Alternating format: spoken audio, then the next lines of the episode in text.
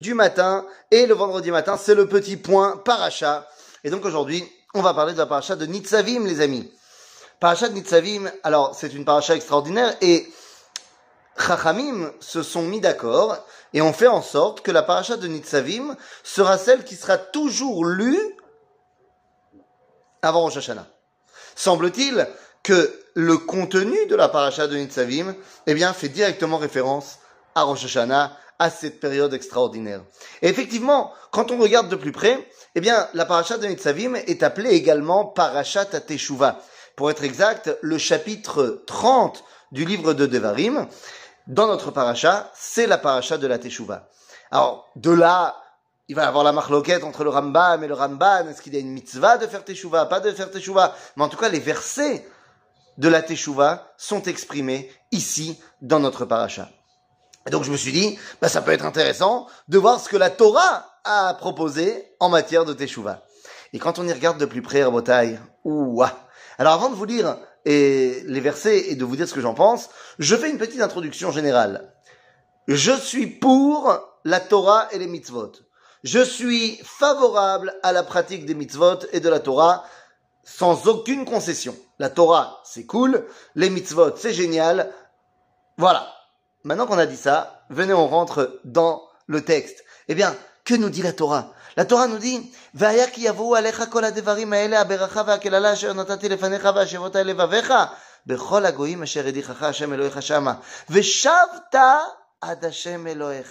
et tu reviendras vers.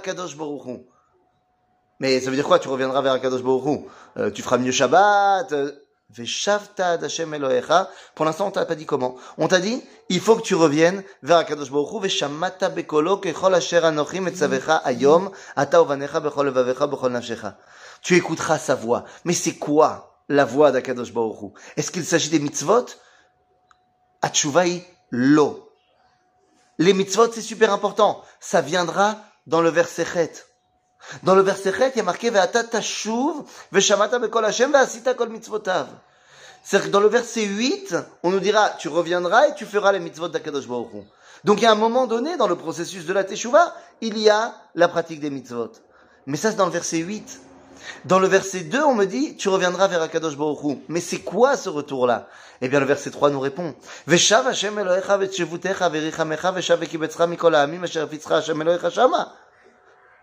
Hein? Quoi?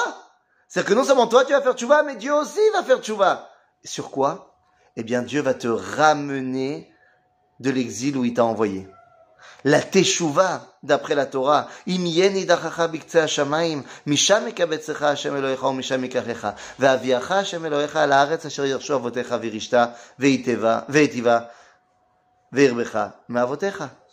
C'est-à-dire que la première teshuva, enfin la teshuva deoraita, c'est la chouve, revenir. Mais revenir où? À quoi? À qui? Revenir à Dieu. Pour cela, il faut revenir en terre d'Israël. Et Akadosh Baruch dit, moi aussi, je vais prendre sur moi et je vais faire teshuva. Je vais vous ramener. Je vous ai emmené en exil, je vais vous ramener.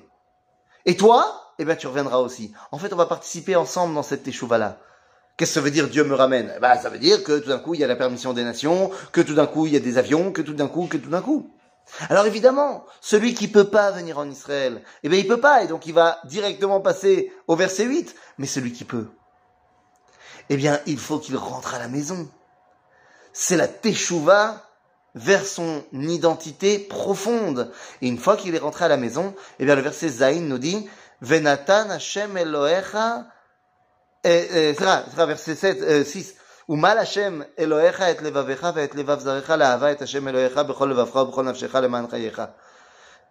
fois que tu es rentré à la maison, Akadosh Baruch nous dit, je vais également circoncire ton cœur pour faire rentrer l'amour de Dieu et de la Torah à l'intérieur de toi. Et donc après, eh ben, tu peux revenir à toutes les mitzvot. Ça ne veut pas dire que si tu es à Paris, tu dois dire, tant que je suis pas en Israël, je fais pas Shabbat. Pas du tout. Mais ça veut dire que l'entièreté de ton identité passe par un retour également à la maison. En cette veille de Rosh Hashanah, je nous souhaite à tous de pouvoir nous retrouver pour que cette phrase que l'on dit tellement souvent l'an prochain à Jérusalem ne soit plus seulement un slogan, mais soit une réalité du peuple juif.